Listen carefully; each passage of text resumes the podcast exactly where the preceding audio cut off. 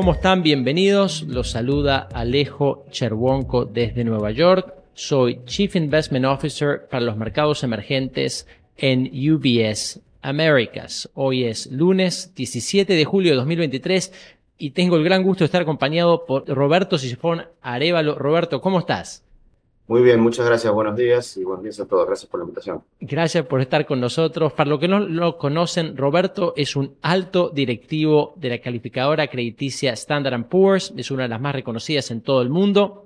Roberto es jefe de todo lo que se refiere a las calificaciones crediticias soberanas y multilaterales de la empresa. Hace más de 20 años que vive en Nueva York, es graduado de un Masters en Economía Internacional de la Universidad de Columbia es argentino y obtuvo su licenciatura en la Universidad de Belgrano, así que creo que está muy bien posicionado para hablar de estos temas e informarnos sobre un tópico, por ejemplo, que está en cabeza de muchos en los últimos meses, que tiene que ver con, llamaría, un empeoramiento generalizado de las finanzas públicas a nivel global.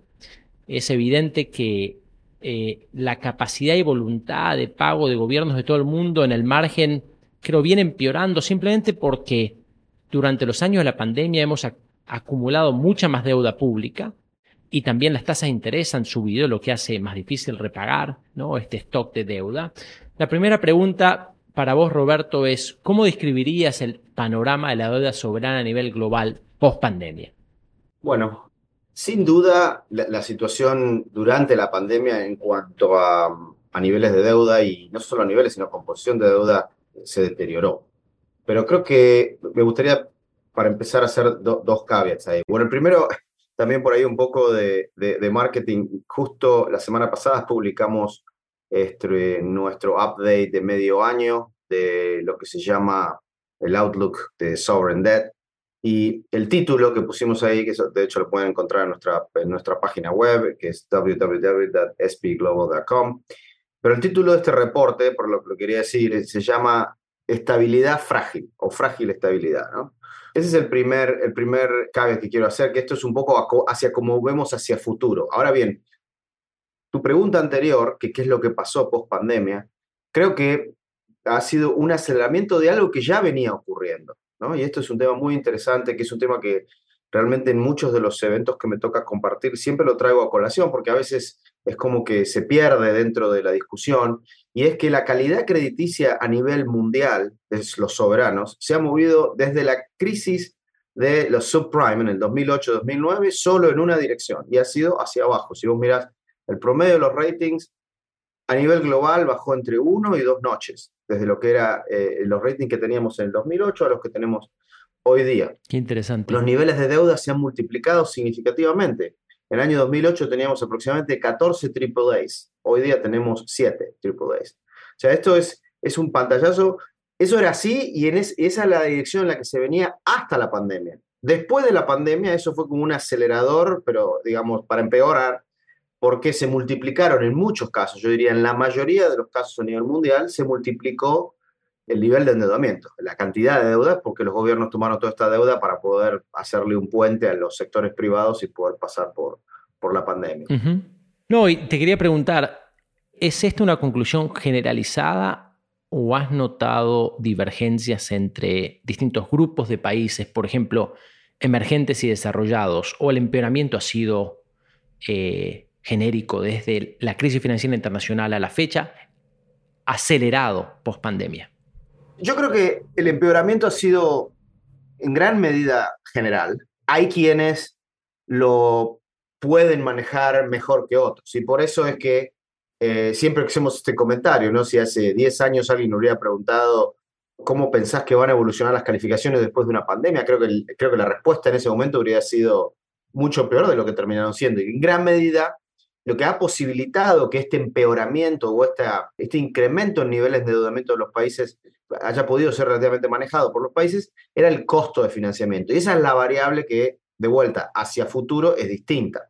¿no? Es decir, el remedio que se puede poner a una situación un poco más complicada hoy día no es necesariamente el mismo remedio que se utilizó antes, que era el remedio básicamente para, para contrarrestar los efectos de la crisis de subprime, la crisis soberana en Europa, eh, la pandemia y muchos otros de los eventos que hubo en el medio, fue siempre emitir más deuda porque se emitía a niveles extremadamente bajos. De hecho, y hablando ya un poquito en distintos mercados, esto también fue lo que permitió a muchos mercados emergentes y mercados de lo que se llama frontier markets, digamos, acceder al mercado de capitales durante ese post-global financial crisis, digamos, que permitió a países con calificaciones muy bajas entrar al mercado a emitir deuda y que hoy día están en una situación un poco más delicada, porque como te podrás imaginar, en situaciones donde el endeudamiento o los niveles de, costo del endeudamiento están subiendo sustantivamente, esos países están en una posición un poquito más frágil para poder manejar esos nuevos costos de endeudamiento y bueno, lo que hemos visto, tenemos en este momento seis países soberanos que calificamos que están en default y eso es un, un punto importante, ¿no? Que el tiempo de cura del default también se está, se está alargando. O sea, los países defaultean y, el tiempo que les toca salir del default se hace un poco más complicado. Este año solamente defaultearon tres, tres países que no son estos seis. Digamos, tenés Argentina, hizo una reestructura, bueno, hizo varias reestructuras este año en, moneda local, eh, Mozambique y El Salvador, defaultearon este año, solo este año, y eso se, se suman a Ghana, Zambia, Lebanon, Belarus, ah, que ya estaban en default y no han podido salir de default. Este, entonces la situación es, complicada y para terminar un poquito eso, también tenemos un récord de países en triple C, que básicamente es el escalón antes de default. Tenemos nueve países en triple C. Entonces, fíjate la cantidad, cuando pones todos estos distintos casos, estás hablando de casi entre 10 y un 15%, depende en qué momento lo mires, del portfolio que está o, en default o, o, que están en triple C, ¿no? Entendido. Y por ahí, como esta audiencia siempre tiene mucho interés en, Latinoamérica y pensando en las grandes economías latinoamericanas, pareciera que ha habido ¿no? en los últimos años ciertos logros en términos de un mejor manejo de deuda pública en países como México, Brasil, Chile, Colombia, Perú en cierta medida, eh, que tiene que ver con de repente mejorar la composición de moneda de la deuda pública, es decir, emitir más en moneda local y menos en moneda extranjera, mejorar la distribución de plazos, es decir, colocar deuda a más largo plazo relativo a renovar papel a corto, y también un tema de tenedores de deuda, tratar de colocar papel más en manos locales relativo a manos extranjeras. ¿Están viendo el panorama, un panorama de más resiliencia en las grandes economías de Latinoamérica o tampoco y el panorama global que nos contaste de deterioro aplica también a, a la región? Creo que esto o sea, creo que sin duda, si uno mira lo que, digamos, las últimas dos décadas, ¿no? digamos, del principio del año 2000, hacemos una aceleración hacia el año 2023, en gran medida, en la mayoría de las economías, ha habido una mejora muy importante en lo que es crear un piso o crear una base y que ha permitido que a través de todos estos vaivenes que ha habido financieros en todo este periodo, el downside, digamos, se haya podido mantener a un nivel mucho más elevado de lo que había sido cuando uno mira en los años anteriores, en los 80, los 90, etcétera, donde, volviendo al mismo ejemplo que decía antes, si uno piensa una pandemia con los niveles básicamente de, actividad económica a, cero y que cómo Latinoamérica navegó esos periodos, obviamente sacando, sacando de lado lo que, bueno, fue como en todo el resto del mundo, que fueron las lamentables costo de vida humana, pero desde el punto de vista económico, creo que la performance no fue peor o mucho peor de, lo que ha sido en otros mercados emergentes. De hecho, algunos países creo que eh, salieron de la pandemia más rápido de lo que se esperaba. Entonces, en ese sentido, creo que ha habido, todas estas reformas creo que le han dado un confort o un piso relativamente mucho más elevado del que había antes y que permite contener el downside en muchos de esos casos, ¿no? La apuesta y el desafío siempre queda en digamos, en expander el techo. Y ahí es donde, donde creo que hemos llegado por ahí en muchos casos a un punto en el que la falta de reformas micro, en general, podemos hablar del caso de Brasil, por ejemplo, mismo Colombia, en la mayoría de los países, creo yo, hace que haya habido por ahí un costo de oportunidad perdido en, en ciertos momentos, yo diría en varios años, los años antes de la pandemia o en la pre-bonanza de commodities, etcétera, donde por ahí eh, se podría haber llegado más lejos. No que muchos de los países, tuvimos varios países durante ese periodo que llegaron a grado de inversión, después subsecuentemente perdieron el grado de inversión, como fue el caso de, Brasil y Colombia. Este, pero sí vemos que todos estos factores que mencionabas antes, definitivamente el tema del desarrollo de mercados de capitales globales, el tema de adoptar tasas de cambio flexibles, mucho más flexibles que antes, han permitido, como decía, ¿no? crear una red de contención que hace que cuando se confronta una, crisis global de estas magnitudes, los países han podido ajustarse y manejar la situación en una manera mucho más cómoda que lo que hubiera sido eh, en la antigüedad. Entonces, eso creo que es un tema muy positivo, pero bueno, ni bien aún así, cuando uno mira el panorama de mercados emergentes y lo que, cómo fue la reacción de calificaciones en América Latina versus, por ejemplo, el sudeste asiático o, el este de Europa, eh, por ejemplo, que son comparativos en los mercados emergentes, sí yo diría que la región tuvo una, un impacto negativo un poco desproporcional versus esas regiones. Y principalmente es por lo que decía antes, ¿no? Ese tema de, de la falta de, de, haber podido profundizar en temas micro que hagan que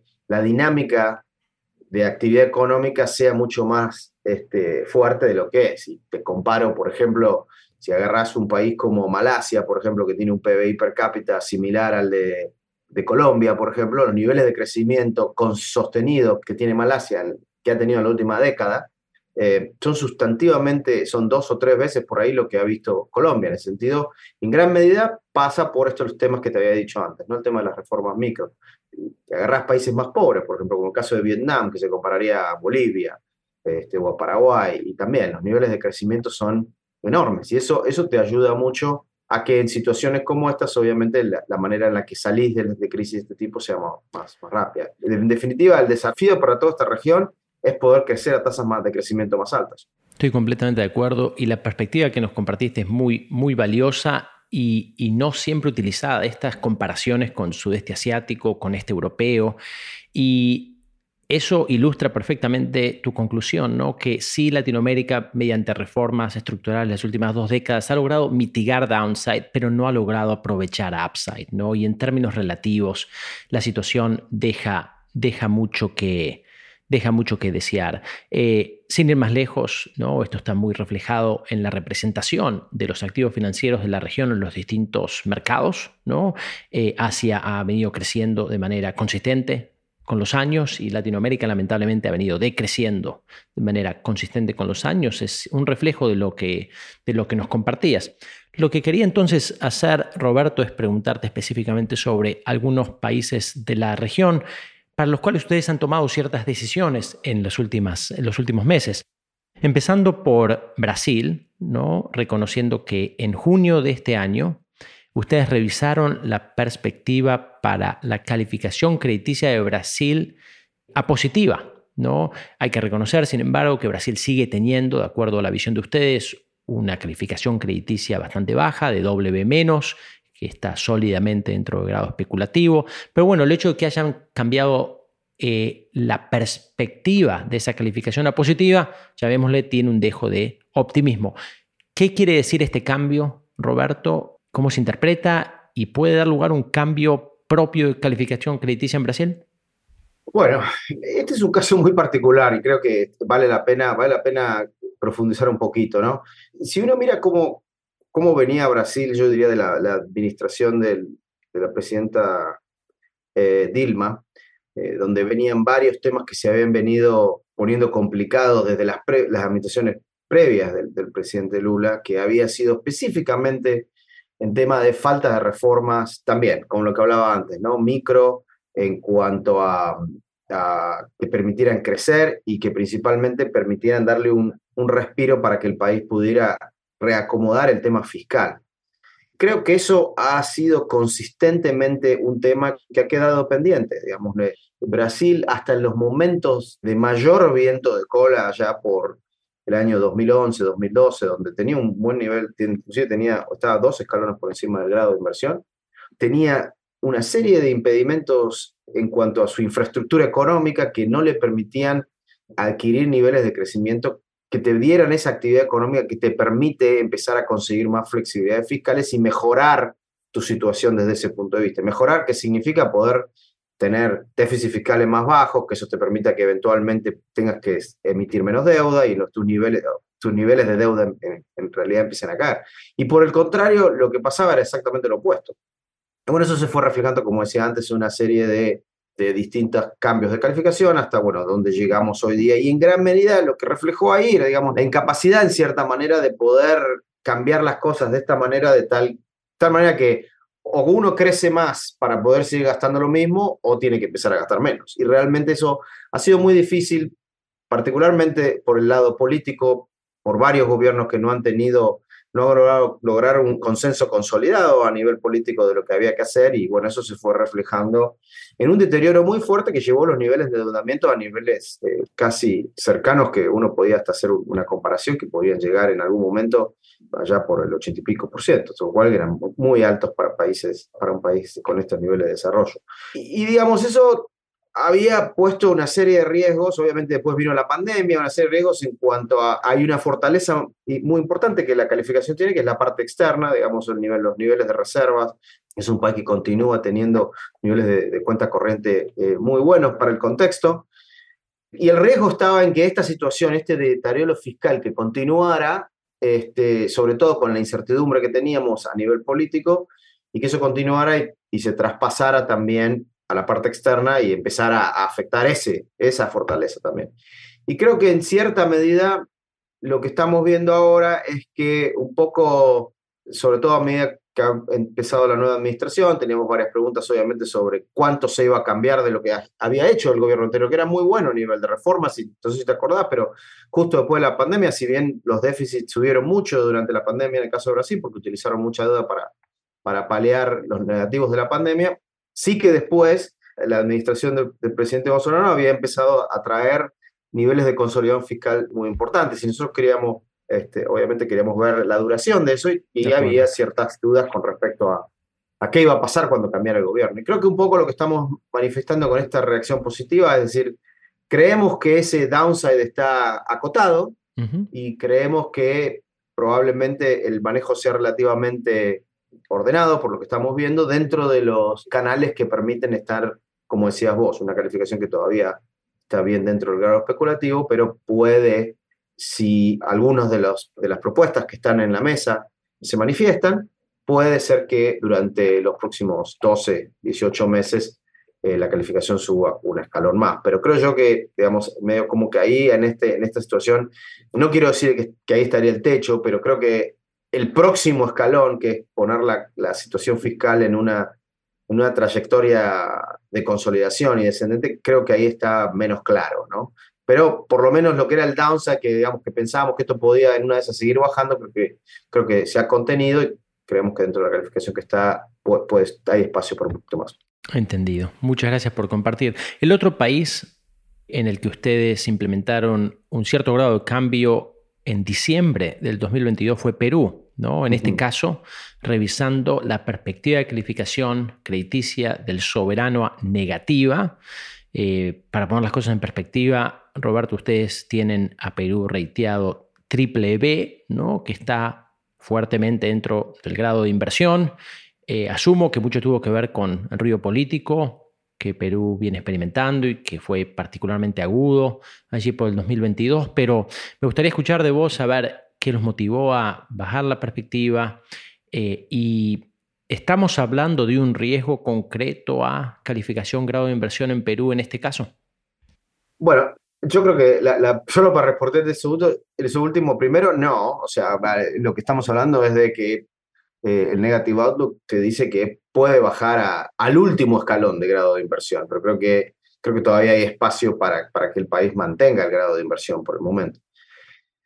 Y sí, como decías, eh, en gran medida el factor que nos llevó a tomar eh, esta acción fue el problema político. No sé si te acordarás que en aquel momento eh, se había pedido la disolución del Congreso, después, el, después el presidente fue removido, vino la vicepresidente, había muchas preguntas sobre cuánto iba, iba a durar esa, esa persona también, etcétera, ¿no? O sea, la, la situación estaba muy fluida y obviamente tenía también el componente de lo que estaba pasando a nivel mundial. Eh, recordar que a, fin del año pasado estábamos bien entrados en todo el tema de la deuda, la crisis energética, bueno, todos los otros temas que, estaban en, juego, que todavía muchos de esos siguen todavía en juego.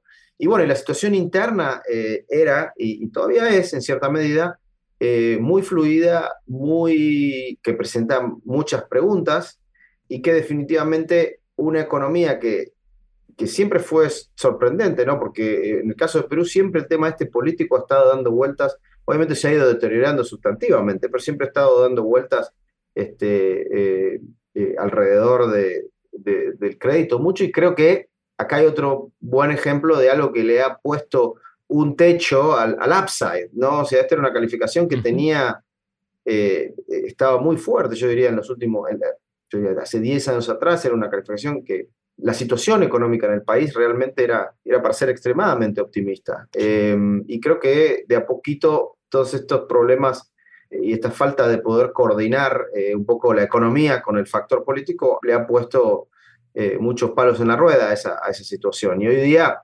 tenemos una economía que crece mucho menos de lo que crecía hace mucho atrás, estamos esperando que estará alrededor del 2%, eh, un presidente que relativamente tiene un nivel de popularidad muy bajo, que no, no, es, la, no es la primera vez, digamos, es cierto. Este, también el Congreso tiene niveles de posibilidad, estamos hablando de elecciones en el año, creo que 2026, y creo que, digamos, lo único que ha pasado desde, desde diciembre hasta ahora es un poco como que la velocidad del riesgo de los aspectos negativos ha disminuido un poco por fatiga de, protesta, digamos, porque ha habido tanto y, es como que eh, ha habido un poquito de, fatiga desde ese punto, entonces la situación está un poco más calma, pero sigue relativamente, bueno, tenemos bastante preguntas, ¿no? Parece que, digamos, que el riesgo en general está hacia una dirección nomás, no hacia dos. Coincido, hay una simetría notable en lo que se refiere al outlook político. y la cosa se ha calmado, pero quedan más preguntas que respuestas. Em, no te puedo dejar de preguntar, Roberto, sobre la situación de Argentina. Tenemos un año casi exclusivamente electoral y en lo que se refiere exclusivamente a la deuda soberana en dólares. ¿no? La pregunta es, ¿puede la Argentina el año que viene evitar una nueva reestructuración? ¿Cuál es el escenario base con el que ustedes trabajan? te lo respondo con la calificación que tenemos, ¿no? tenemos una calificación bien, bien baja, este, de triple C negativa, eh, lo cual la definición de la calificación es que una reestructuración de la deuda es, extremadamente posible. O sea, creemos que es más probable que no probable. Y, la realidad es un poco, se cae de, de, mirar la situación externa del país. O sea, es un país que está eh, en una situación económica, social, política, eh, que yo creo que es muy difícil. Eh, y, la agenda de lo que hay que hacer para encontrar por ahí una serie de acuerdos que uno pueda, donde uno pueda realmente empezar a aprender algún motor que traiga dólares, que son los que se necesitan, no es imposible, pero, pero sí claramente va, a requerir de un periodo duro de ajustes de, de varios tipos y los vencimientos no esperan, digamos, los vencimientos vienen y hay que, y hay que hacerlos. Entonces yo diría que la situación en cuanto a la deuda en dólares creo que es, es problemática. Si bien el año que viene en sí hay algunos vencimientos, pero creo que la situación se pone mucho más difícil hacia finales del año que viene. Ya te digo, a los niveles de, calificación que tenemos en este momento, cualquier cualquier, este, eh, cualquier escenario es posible, pero definitivamente el que nosotros vemos como más posible es que haya por ahí un, reordenamiento del nivel de endeudamiento del país, que sin duda también va a incluir lo que, lo que se ha estado haciendo. El mercado medio como que lo ha ignorado bastante, pero ha habido varias reestructuras durante este año de la moneda local que bueno, han sido defaults, básicamente, porque han sido cambios de, los términos este, muy, muy, importantes, digamos. Si bien obviamente los, los actores domésticos los han tomado porque es medio la única oportunidad, es lo único que les queda, digamos, en, eh, la única alternativa doméstica que hay. Pero creo que va, va a incluir, y yo creo que cualquier equipo nuevo que llegue va a tener que hacer una, un, un, análisis global de, de, los niveles de endeudamiento y cómo se van a pagar, y esto va a incluir tanto doméstico como, como externo. Muchas gracias, Roberto brevemente, pensando en las otras grandes economías de la región, a ver si tenés para compartirnos algún tipo de sesgo, ya sea positivo o negativo, respecto a la perspectiva estable que asigna la calificación soberana de México, Chile y Colombia. ¿Puede que ustedes tengan algún tipo de sesgo positivo o negativo en alguno de estos países? Sí, yo los pondría exactamente en el orden que lo definiste vos. Yo creo que México, en este universo que tenemos en América Latina y sacando economías más chiquitas, como por ejemplo Panamá, donde por ahí, o Uruguay, donde, em, digamos, donde realmente creo que hay, hay cierto espacio para ser positivo. Definitivamente Uruguay, este, inclusive Paraguay, este, donde ahora con estas nuevas papeleras que están por venir, etcétera, creo que hay, creo que hay, hay algunos países donde uno ve que, que hay espacios para ser positivo, ¿no? Como te decía, sería México, por ahí Panamá, eh, Chile, eh, Uruguay, Paraguay. Creo que Colombia por ahí lo pondría al final de todos estos, ¿no? Creo que todavía, en el caso de Colombia, creo que hay algunas cosas. Queda un periodo bastante más difícil entre este año y el año que viene, por ahí como para, para empezar a ver aspectos positivos. Pero definitivamente por ahí enfocándome en México, donde es uno de los países a nivel mundial que se están beneficiando un poquito más que otros desde el tema este, de nearshoring o de todo el IRA de, que ha puesto Estados Unidos, el Inflation Reduction Act, que da cierto tipo de beneficios a compañías americanas, pero no solo por el, por el NAFTA también beneficia a, esas compañías que están basadas en, tanto en México como en Canadá, y creo que en el caso de México se han beneficiado mucho.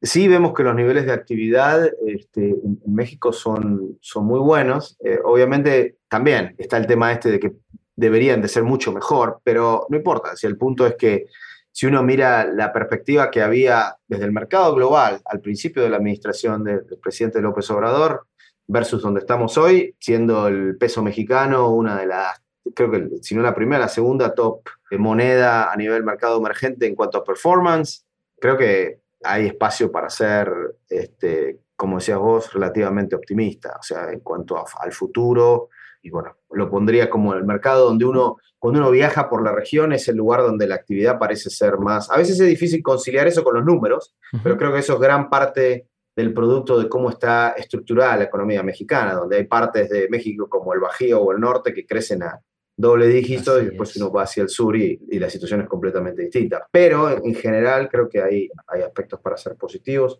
Igual que en el caso de Chile, donde obviamente también había muchas preguntas. De hecho, Chile nosotros bajamos la calificación en su momento hace un año y piquito atrás, pero creemos que hay un buen colchón y como se ha estado dando sobre todo todo el tema este de las reformas que han pasado y eh, un poco de la, el conservar el pragmatismo fiscal, en donde si bien se reconoce que hay una necesidad de, tener un gasto, un nivel de gasto un poquito más alto. Se está siguiendo un poco la performance anterior, en el cual primero se van a buscar los ingresos y después este, se va a hacer ese gasto. Creo que obviamente eso, eso es positivo para, para cuando uno mira calidad crediticia.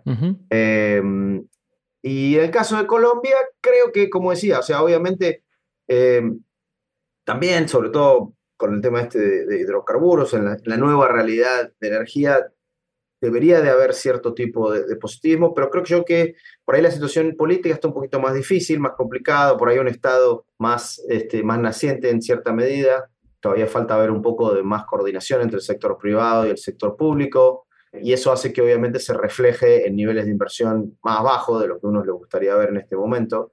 Es estable al nivel que está, eh, no te olvides que recién lo bajamos de grado de inversión, pero creo que de, todos estos que hemos nombrado, creo que es en el cual por ahí lo pondría como que el... Más cautela. sí, más cautela. Así es. Para cerrar, Roberto, te quería preguntar, cambiando un poco de tema, si tenés algún recurso para compartir con oyentes que te haya parecido particularmente valioso para tu trabajo el día a día, ya sea libro, blog, podcast, ¿hay algo que venga a la mente que te hayas cruzado y que quieras comentar? Seguro, les cuento, hay uno que leí recientemente que eh, lo escribió Paul Shear, que se llama The Power of Money. De hecho, lo pueden ver, lo, lo, recomendó Lefty también. Em, Paul Shear era, hace varios años atrás, atrás fue el Chief Economist de SP. Y realmente es muy bueno porque habla, habla un poco, eh, sobre todo para aquellas personas que son, que tienen un conocimiento importante en cuanto a economía, etcétera, pero por ahí el tema de política monetaria y el dinero, etcétera, siempre por ahí son un poquito más, más elusivos. Este es un excelente libro, sobre todo para, se lee muy rápido, se lee muy fácil y, y está muy bueno porque, sobre todo en, en, el día de hoy, donde entender un poco qué, qué significa que las tasas de interés sean más altas, etcétera, creo que está, creo que está muy bueno como para complemento para aquellos que no son especialistas en esto, este, pero, pero bueno, quieren un poco entender realmente eh, The Power of Money es buenísimo. yo lo, lo conseguí hará unos meses y realmente ya lo lees en, en un fin de semana. Perfecto, muchísimas gracias por compartir. Roberto, aprecio mucho tu tiempo, excelente conversación, aprendimos muchísimo y espero que podamos tenerte nuevamente pronto. Ok, muchísimas gracias Alejo, gracias por la invitación, un gusto estar acá y sí, con gusto cuando, cuando quieran en el futuro, acá estaré. Un abrazo. Excelente, Roberto Sifón Arevalo, jefe de todo lo que se refiere a calificaciones crediticias soberanas de Standard Poor's, una de las más reconocidas calificadoras de crédito en todo el mundo. Con esto cerramos el episodio de hoy. Como saben, nos pueden seguir en las redes sociales. Estamos en LinkedIn. Pónganse en contacto, nos dan sus perspectivas, sus opiniones del episodio de hoy. Muchísimas gracias, un abrazo y hasta la próxima. Que tengan un buen día. Las opiniones sobre inversiones de UBS Chief Investment Office, CIO, son elaboradas y publicadas por el negocio Global Wealth Management de UBS AG o su filial UBS. Los puntos de vista y opiniones expresados en este material por oradores invitados externos son los del autor orador y no son los de UBS, sus subsidiarias o afiliadas. Este material no toma en cuenta objetivos de inversión específicos, la situación financiera o las necesidades particulares de ningún destinatario específico y se publica solo con fines informativos. Como empresa que proporciona servicios de gestión de patrimonio a clientes de todo el mundo, UBS AG y sus filiales ofrecen servicios de asesoría de inversión y servicios de corretaje. Los servicios de asesoría en materia de inversiones y los servicios de corretaje son independientes y distintos, difieren en aspectos materiales y se rigen por leyes y acuerdos separados y diferentes. En los Estados Unidos, UBS Financial Services Inc. es una subsidiaria de UBS AG y miembro de FINRA SIPC. Para obtener más información, visite nuestro sitio web en ubs.com barra Working with Us. Para obtener la información legal completa aplicable a las opiniones de inversión independientes producidas por UBS, visite nuestro sitio web en ubs.com barra CIO-disclaimer. Nada del contenido de este podcast está destinado a ser ni debe ser considerado como una solicitud o promoción. No todos los servicios o productos están disponibles para los clientes en todas las jurisdicciones.